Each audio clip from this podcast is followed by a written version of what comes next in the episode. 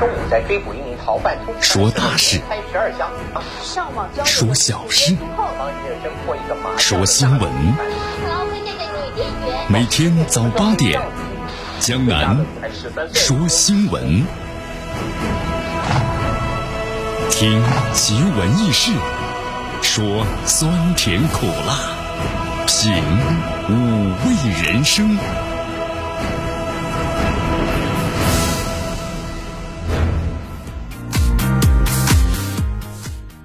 欢迎大家来到江南为大家所带来的江南说新闻。哈呃，今天天气呢不错，虽然也热了一些，是吧？最高温度三十三度，最低温度呢是二十三度。今天的空气指数挺好的，有三十二。今天的冷热适宜，感觉还是蛮舒服。我们来关注一下今天江南说新闻的主要节目内容。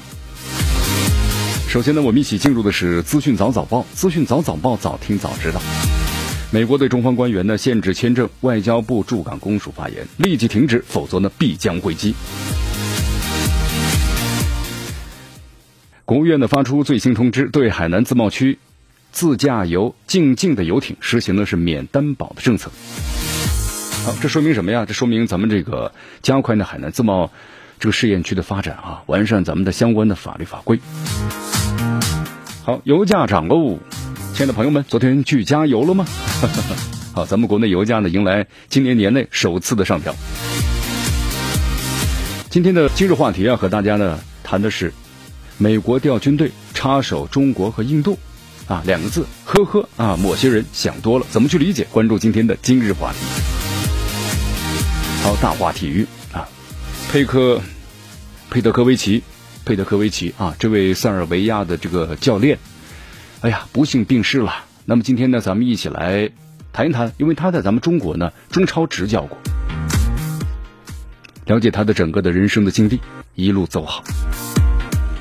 好，以上就是今天的江南说新闻的主要节目内容。那么接下来呢，我们就一起进入资讯早早报，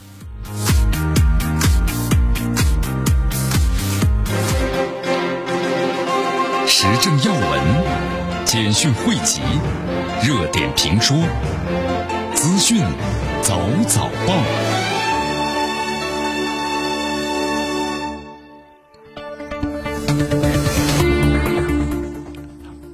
资讯早早报，早听早知道。来，以下时间呢，欢迎大家继续锁定和关注江南为大家所带来的绵阳广播电视台 FM 九十六点七新闻广播。好，我们来关注一下啊。你看这段时间的话呀，这美国呢，我们说了，在不断的这个生事是吧？刷这个。存在感。你看，美方又拿这个中英联合声明做幌子，干预香港的事务啊。呃，咱们中国外交部驻港公使发言人，在昨天发言，坚决反对，也敦促美方呢要立即要纠正这错误，停止干预香港事务和中国内政的霸凌的行径。在一九九七年七月一号，香港就回归中国了，包括美国和英国在内的外国对中国香港的无主权、无治权、无监督权。对吧你美方污蔑中国中央政府破坏香港特区的高度自治，这完全是颠倒黑白、自欺欺人的。换一个角度来说，没有人比中国政府更有诚意或者决心全面的、准确落实一国两制，也没有人比中国政府更关心的香港的繁荣稳定和香港居民的民生福祉。咱们中国香港啊，这个国安立法是坚持和完善一国两制方针的重大举措。你看，从去年开始一直到现在的话，香港走出这个乱局困境，实现长治久安，那么只有这个国国安立法，这才是长治久安的根本之策。近三百万的港人联署呢，签立了这个国安立法签名行动，超过一百二十八万的港人参与了反对美国等外部势力干预网上联署。你看，现在咱们这个香港地区。国安立法顺利推进，那么香港社会呢正在驱散这个阴霾，同时迎来了出法的曙光。所以一点啊，咱们中国政府推进香港的国安立法的决心肯定是坚定不移的，维护国家主权还有安全发展力的决心，这肯定是坚定不移的。贯彻一国两制方针的坚定决心也是不移的。那么反对任何的外部势力干涉香港事务的决心，那么更是坚定不移的。好，最后呢说两句吧。香港是中国的香港，香港事务纯属我们中国的内政。美方立即停止任何的方式干预香港事务、中国内政，否则的话必将遭到中方的有力的回击。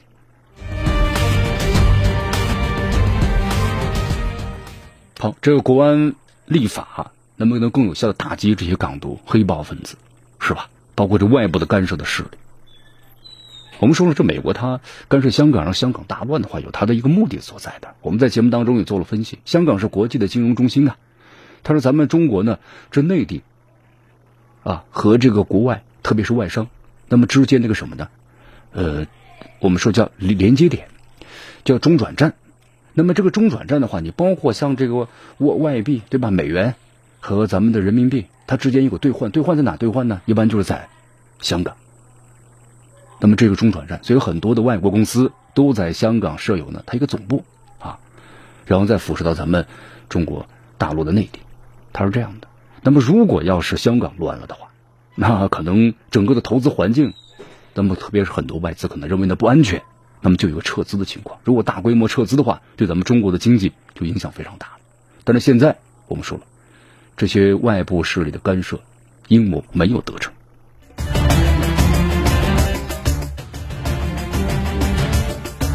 好，我们再来关注一下啊。国务院呢在昨天发布了中国海南自由贸易试验区呢暂时调整实施有关的行政法规规定的通知。呃，我们来了解一下啊。就第一就是呃暂时的调整是对自由贸易区试验区，就是这个范围之内啊，自驾游境就从国外呢开着游艇到咱们中国来的，实行的免担保的政策。那么第二呢是在自由贸易试验区注册企业经营国际客船，还有呢国际的散装的液体危险品。运输业务的审批权限，那么在自由贸易区登记的中国籍的国际航船啊船舶，允许呢由外部的船舶检验机构开展呢船舶入籍的检验，也允许呢仅仅由涉及自由贸易区涉港的港口，那么外籍游轮可以呢运营啊多点挂靠航线业务。好，在这里的话，咱们也希望啊海南自由贸易试验区啊。尽快的发展起来，逐步的完善咱们相关的法律法规，是吧？能够吸引更多的人来。呃，海南未来，我们希望呢能够成为咱们中国最大的自由这个贸易港口啊，有这样的一个潜力，是吧？好，现在问大家一个问题啊，昨天的话，亲爱的朋友们，您晚上去加油了吗？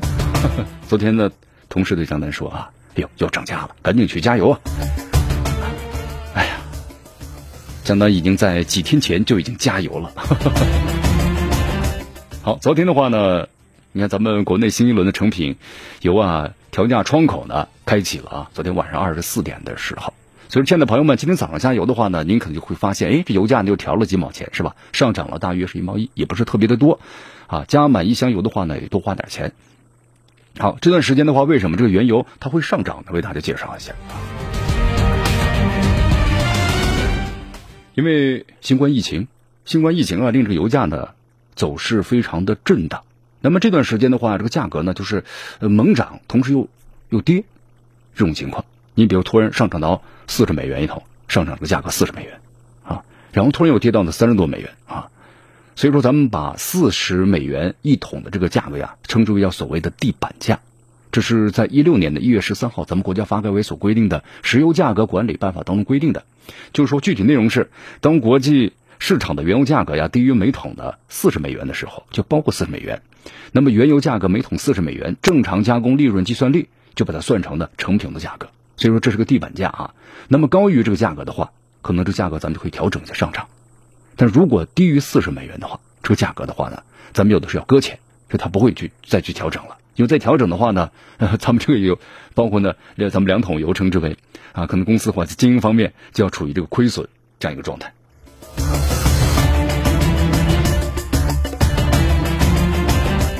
好，这段时间的话呢，我们说了，由于这个二季度呀，全球新冠疫情呢，这个数据啊登顶，三季度有望的放缓啊，各国的封锁禁令的话呢，会进一步的放开。放开之后的话，我们说了，加上正值美国的汽油消费旺季，所以说原油需求啊回升了。而且我们说夏天呢，灾难性的气候呢比较多一些。你看美国沿海的飓风非常多，那么这在一定程度上就抑制了美国墨西哥湾的原油的生产，都会导致呢产量减降低啊，一降低的话，这个价格我们说就上涨了。好，继续锁定和关注江南为大家所带来的资讯早早报。迎着晨光，看漫天朝霞，好的心情，好听的新闻。走进江南说新闻，新闻早知道。与江南一起聆听江南说新闻。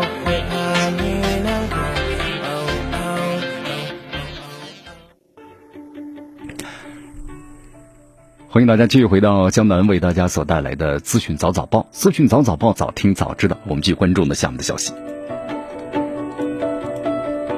我们来到美国啊，在昨天的话呢，美国总统特朗普签署了一项行政命令。这个行政命令的内容呢是要求呢是保护联邦的历史建筑、还有纪念碑、还有雕像。如果是要破坏的话，那么就严惩。好，特朗普此举的目的是什么呢？咱们分析一下，应该是为了今年下半年。那么选举当中啊，能够争取到更多的选民。你看，我们说了，因为这次弗洛伊德之死，对吧？这位非的黑人男子，那么引起了美国呢关于这个反种族歧视的示威抗议，结果呢席卷了是美国的全国，对吧？包括呢很多的这个欧洲国家也积极的响应民众啊。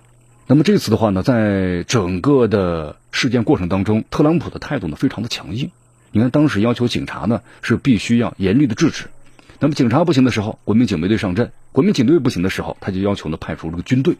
你看他没有要求和这个示威者呀进行这个友好的一个谈判，对吧？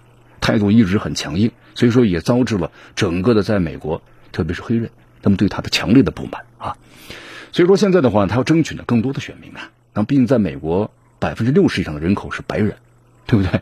你看，同时我们说了，这次反种族歧视的示威游行当中啊，也拆除了很多具有呢。特别种族歧视的一些这个纪念碑，包括人体的这个雕像，对不对？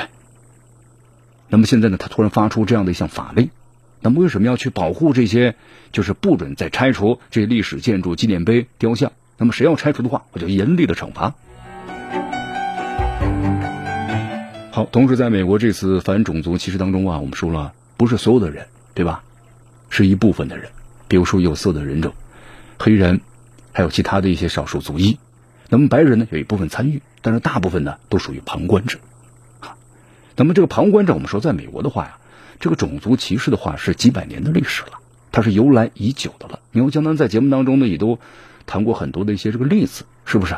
你包括咱们中国很多人到那美国去工作去留学的时候，也都有呢感同身受，有这样一种感受啊。所以说这是一种呢根深蒂固的由来已久的。种族歧视，它不是说呢马上消失，它就能够消失的。好，非洲的族裔在美国大约占百分之十三左右，拉美裔在美国的人口呢占百分之十七，白人占的最多是百分之六十。所以说话说回来，你看啊，今年下半年特朗普的这个大选的话，他只需要呢服务好这百分之六十就可以了。所以说呢，如果过多的治理，你看这次的关于这个反种族歧视。那么，如果特朗普的态度呢，非常的温和，然后呢，和这个示威行者进行这个谈判和交流，那么他可能反而让他支持率会降低。为什么？我们说了，因为这个种族歧视啊，在美国，那白人看不起这个有色的人种，这是几百年的历史了，是不可能一下子就完全消除的。那么，特朗普如果要是采取了一种低姿态的话，可能反而会丢失这白人的支持。所以说，你看他在这个这次种族。反种族歧视的示威行当中，他一直态度很强硬，对吧？他的目的是什么呢？获得白人更高的支持率。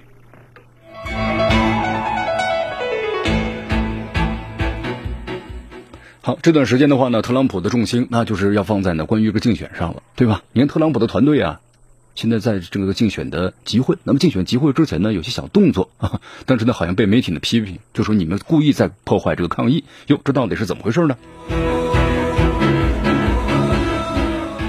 我们来关关注一下啊，呃，特朗普呢现在正在举就他的团队啊，要在举行这个竞选前的一些集会。那么进集会的话呢，那么就要有更多的人，对吧？比如说场馆，要租这个场馆。那么场馆的话呀，就是在现场有很多的椅子，椅子上面呢要贴了很多标签。这标签贴的什么呀？请不要坐在这里。这是怎么回事啊？他们的团队不让人做，那来什么人呢？不，这是场馆的强制性健康安全协议的一部分。据说这个协议的话呢，是由美国的医生、还有行业专家、还有呢传染病学的专家呀，为了控制新冠病毒而制定的。就说呀，这个椅子摆了虽然很多，但是呢，有些椅子不能坐，就是我们说有个隔离，有一个距离、社交距离的问题。但是，你看特朗普的话，竞选团队就说你们不要在我们的座位上贴标签啊。好，那么管理这个博客中心的执行副总裁呢，这桑顿说了，他说，呃，特朗普的管理团队要求我们呢不要贴啊，那么最终交涉的结果是我们没有贴成，这个贴纸最终被撤除了。我们都知道啊，你看这个新冠病毒的话，传染性非常强的，人传人，那么同时要保持社交距离至少一米以上，那么可能座位和座位之间的话呢，就要隔几个座位啊，就这个问题。但是现在的话呢，这个所贴了社交距离标签的这些标签呢，也都被拆掉了。为什么呢？要服务于特朗普的整个的竞选的宣传。你看，所以说此举的话呢，招来了这媒体的诟病啊，是吧？我们说了，你看不不注意这些的话，那必然要深受其害啊。在这次集会结束之后的话呢，状况不断。呃，有两名参与了集会的特朗普的竞选团队的工作人员确诊呢是感染了新冠病毒，那么随后呢，竞选团队工作人员都全部被隔离了，是不是？那么后来有一名参加这个集会的记者也表示，后来检测之后呢，他也是新冠病毒的数据呈阳性。虽然说要看看特朗普为了自己的一己这斯利啊，就是想连任当选为总统，但是现在的话呢，他的所作所为有点不顾这个美国国民的生命安全。你看，在这疫情我们说了大爆发的时候，对吧？美国这第一波都没过去，更别说第二波了。疫情大爆发之时，又聚众演讲，也不采取任何的防治的措施，让病毒加快传播。你看，美国的媒体就说了，这是一个极不负责任的总统。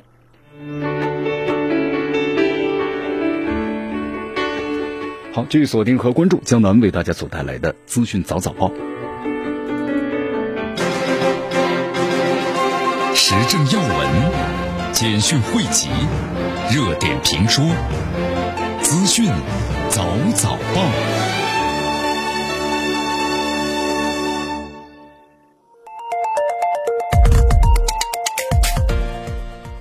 资讯早早报，早听早知道。以下时间呢，欢迎大家继续锁定和关注江南为大家所带来的绵阳广播电视台 FM 九十六点七新闻广播，继续关注呢我们的节目。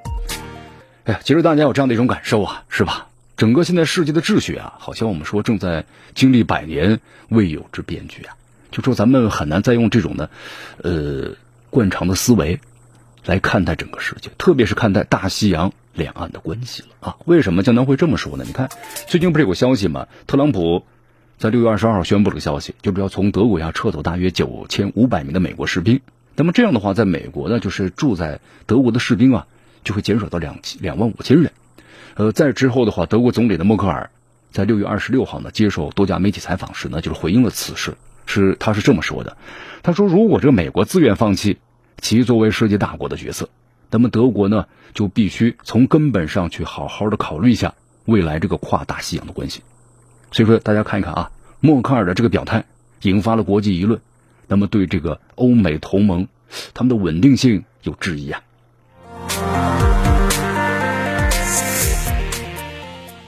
好，难道是美国不想为欧洲提供安全防护了吗？其实不是的，对不对？那是美国的一贯的这个手法，对吧？左手大棒的高高举起啊，右手再给你个棒棒糖啊，经常是这样的。其实现在的话，他要求呢，德国最主要的直接原因就是让德国呢把这个国防开支提高到 GDP 的百分之二啊，对吧？你不提高的话，其实就是驻军的费用啊，你要给我提高了，多付点钱，是不是？换句话说就是。你德国亏欠我军费了，我美国人不愿意呢再继续充当免费的保安了，是吧？这就是特朗普呢，我们说了一贯的思维啊。你看，从二零一六年当这个竞选的时候，他就疑惑，就为什么美国军队要为盟国呢免费站岗啊？我们说特朗普是个商人出身，那呃精打细算呐，这真金白银要掉到自己的腰包里，那可才是钱，对不对？你写在纸上那就不叫钱，所以说他要把这钱拿到手里头。你包括和中国这个。打这个贸易战，那美国的思维亦是如此啊，是吧？好，他认为从中国呢每年进口五千多亿，对吧？我再给你中国输送了一千多亿美元，这不行啊，这个这个逆差太大了，对不对？那我要提高你的关税啊。其实我们说了，这提高关税的话呀，那对美国影响也很大呀。这个羊毛必须还出在羊身上，最终的零售端那不就在美国的消费者身上啊？是不是？你看美国从这个纺织业，从这个印刷，那么同时到这个呃衣帽、玩具等等，那不都开始涨价了吗？好，所以说你看这个特朗普的一贯思维啊，就是不愿意做些免费的事情了。你看特朗普刚刚就任总统的时候，他说没北约就过时了。你看在北约的峰会上后来不提出吗？就是说你们要受到我美国的保护的话，那 GDP，呃，把军费要提高啊，是不是？提高到百分之四。后来当时有人嘲笑嘛，就说这个特朗普呀，感觉是一定要收到租金的这个包租公的思维，那钱要拿到手里头。啊，那么从特朗普的角度来说呢，你看我美国这么一个一个大家，一个大国对吧？这么大的家业。同时要维持你看全球 这么一个和平，那是需要钱的啊。但是现在来看的话，美国在经济上有很大的这个问题，所以说特朗普呢无奈之下只好呢充当这样的包租公的角色。好，对于特朗普呢，我们说了，他不断的讨要，甚至有时候就敲诈的感觉了啊。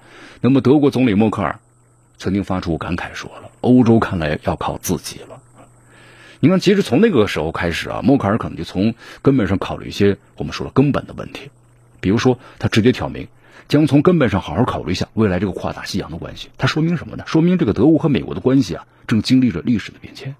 所以说，默克尔呢要处于这个历史的风口浪尖上。那么现在的话，特朗普的所作所为，其实咱们分析一下，他把这个欧美之间的裂痕完全就挑明了。以前呢大家知道，但是呢都没有谁去捅破这层。窗户纸，但是现在来看的话，你看我们说默克尔呢，这位德国总理成长于冷战时期啊，而且处于那冷战铁幕的另一端。这美国呢是欧洲的保护者，欧洲呢是美国的附庸。但是从这个内心来讲的话，欧洲又不愿意这么做，对吧？我们说欧盟为什么要成立啊？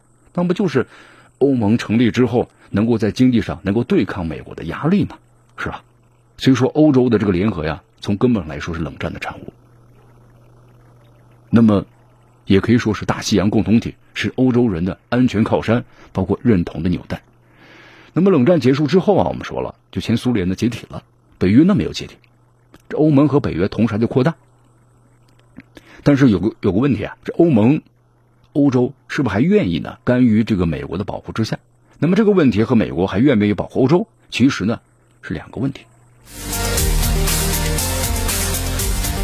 好，特朗普这么做的话呢，其实让欧洲人是非常愤怒的啊，所以他们特别期待这个特朗普呢，总统能够下下台。下台之后的话呢，大西洋共同体的关系再回到从前，是吧？所以说有媒体就建议啊，说欧洲人呢为这个拜登啊胜选之后呢做好准备。但是呢，拜登能不能够重启跨大西洋的关系呢？其实分析一下呀，还是挺难的，因为现在这个大西洋的两岸的关系，回到了十九世纪，至少是在一战之前。你看，我们说美国已经进入一个新孤立的主义时期嘛。而且现在还有一个反全球化的民粹主义思潮，那么这种情况之下，我们说了，拜登即使拜登呢当了美国总统，可能也是无力回天的。好，那么德国总理默克尔的话，我们说了，其实很多的这个评论界人士对他的评价还是非常高的，是一位非常成熟老练的政治家，有谋略，有艺术，是吧？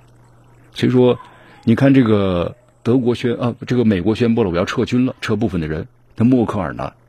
他的话语当中啊，其实并不是想挽留这个美军，而是要借此呢划清划清一下大西洋关系变局的责任，是你美国背叛了自己的角色和责任，而不是我德国。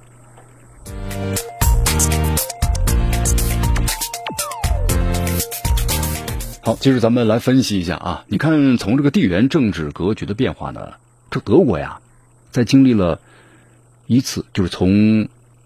一八七年，现代德国创建以来的一次大变局。德国是冷战的赢家，是吧？你看，冷战结束之后的话，两德统一了嘛，就是东德和西德。啊，然后依依赖于这个结构，那么德国后来实现了经济的崛起。那么在之后的话呀，我们说德国和欧盟的关系啊，处于一个深度的调整当中，因为德国一直呢是继续的做这个出口的机器，经济动物，对吧？德国的这个精密的机床、精密的加工产品，它等等，成为欧盟领导的。抉择当中成为领导者了，欧盟当中，所以英国呢，在某些方面的话呢，还是非常不服气的啊，特别是对这个德国和法国。呃，从这个欧元危机开始啊，我们说了，德国呢成为被邀请的领导者，默克尔的政治意志，包括政治艺术，后来就逐渐逐渐的呈现了。你包括在新冠肺炎疫情流行期间嘛，你看这个默克尔和马克龙推动建立理想的复苏的基金，对吧？而且这个呢，这个基金影响啊，不仅仅只限于提供资金，而是关系到呢欧盟的各个国家财政的一个联合，啊，再往后说的话呢，可能为这个欧盟整个来创立这个债券，都是有用的。而且在这个欧元危机的时候，你看默克尔还是坚决反对呢。好，继续回到江南为大家所带来的资讯早早报。你看刚才咱们谈到这个德国的总理默克尔啊，默克尔呢，他的所作所为，其实呢被很多人就是啊评价为是一个成熟老练的政治家的谋略和这个艺术。你看，呃，相对比的是法国总统马克龙嘛，马克龙你看一直在之前的话呢，高调的倡导，就说在整个欧盟要建立成为一支呢地缘的政治力量，推动欧洲的防务一体化，对吧？建立这欧盟的联军等等等等。呃，但是这么做的话呢，我们说了有点超前了。所以说引起了一系列的一个巨大的一个变化。你看，包括这个在法国的黄马甲的运动等等，是不是让这个马克龙是备受打击呀？这世界大势我们是在发生剧烈的变化呀。中美欧俄四方关系在今后是决定着世界格局的走向。所以说，毫无疑问啊，你看这个默克尔带领着德国，我们说在这场的世界大棋局当中发挥了应有的作用。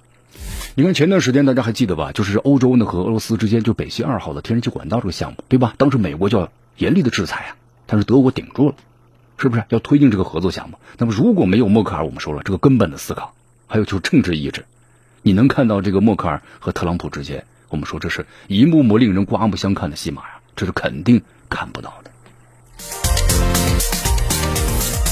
好，继续回到江南为大家所带来的资讯早早报，资讯早早报，早听早知道。继续锁定 FM 九十六点七绵阳广播电视台新闻广播，继续关注我们的节目。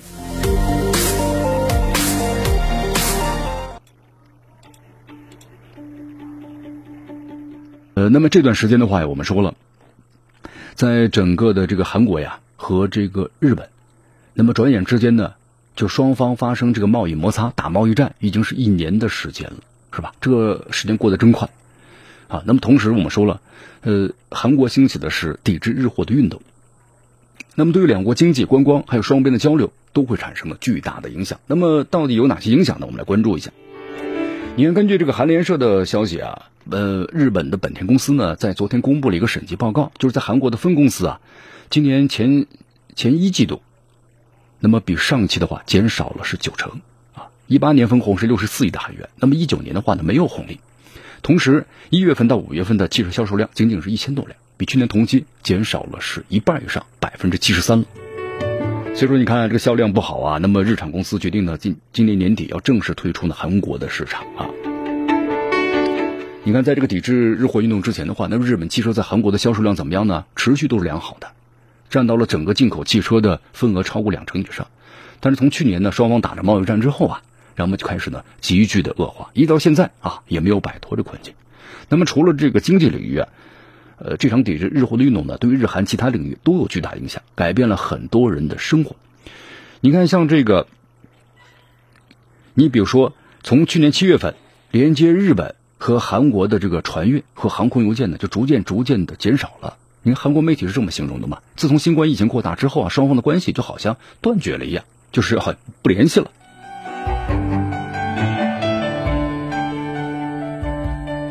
好，不管是从船运还是从航班呢，也都是一样。据说这个航班的国际航线都完全停止了啊，呃，而且是被彻底的断绝了。所以说，你看抵制日货运动啊，改变了不少韩国人的生活啊。现在呢，我们说又是疫情嘛，疫情引起了这个社会动荡的情况之下，虽然这个运动的势头有点减弱了，但是据说呢，在这个韩国的民间呢，依然在持续。很多人都纷纷改用了韩国的产品，比如说旅游休假，不再去日本了，而是到济州岛呢钓鱼，对吧？或者去其他的一些东南亚的国家去旅行。那么这种情况呢，可能在今年下半年呢会有所缓和，包括呢日本各大的企业啊、车企啊，那么都会展开积极的宣传来进行反击啊。但是我们说了，这种情况呢上升为一个什么呢？国家的这个矛盾的时候，那民民族这个情节在这里就充分的体现出来了。所以说。韩国民众的反日情绪不断的高涨，包括网络上就说抵制日本产品的留言也不断的增多，那肯定会让日本的汽车、家电、化妆品、航空，包括食品这行业呢都会受非常大的影响。你看，就像咱们中国和印度嘛，是不是在边境发生了这个冲突之后的话，在印度就掀起了，因为印度他感觉自己吃亏了呀，死亡士兵人数二十来人，是吧？他因为吃亏了，所以说在印度的话呢，就也掀起了抵制中国的产品的这么一个运动。但是我们说了啊，在印度的话，最近啊，整个的环境都非常不好，为什么呢？因为印度在过去几个月的时间里啊，遭遇了各种的天灾人祸。你看，有这个病毒，有油井大火，有洪水，还有蝗灾。对吧？蝗虫、蝗虫等灾害同时在肆虐着，数亿人受影响啊！你包括这居民都要求呢存储一周以上的生活必需用品，有的连这个用品呢也也存储不了。两百多万人受灾了，你看洪水啊在肆虐着啊！所以说这个印度过去几个月的时间经历啊，感觉是 像世界末日的这种感觉一样。但是挺有意思，这印度呢竟然还在打这个二点五场的战争，是不是？你看，在周边的话呢，不断的和别的国家进行冲突，是吧？巴基斯坦、克什米尔地区，我们都在都说了，尼泊尔是不是？还有这个，你看，出兵的还有这个干涉西京，是吧？还有不丹等等，那么这些国家的内政，那么和中国也发生冲突啊！你作为一个印度，你是一个大国，人口大国，但你的经济实力、的军事实力，那么允许这二点五的操作吗？这是不可能的事情。所以说，印度的暴雨啊还在继续下啊，不知道何时才能够停止，是不是？新冠肺炎、洪水、蝗灾、油田爆炸、雷暴天气，你看看受灾受够了吧？还是把注意力放在国内吧，啊，把这些事情好好的解决，对吧？你看媒体呢当时也分析，呃，自从美国和印度呢实行这印太策略以来啊，这印度似乎有些非常的膨胀，是吧？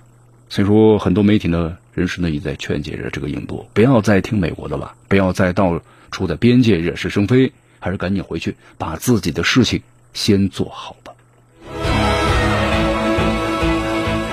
好，你看这个印度的媒体啊，曾经之前有过报道，说是美国想调军队来插手这个中印来调解啊。其实当时很多人就回了两个字嘛，呵呵，是不是？某些人想多了。那么真的有这样的事情吗？好，今天今日话题咱们就谈一谈美国是不是调军队想插手中国和印度的事情啊。好，以下时间我们就进入今日话题。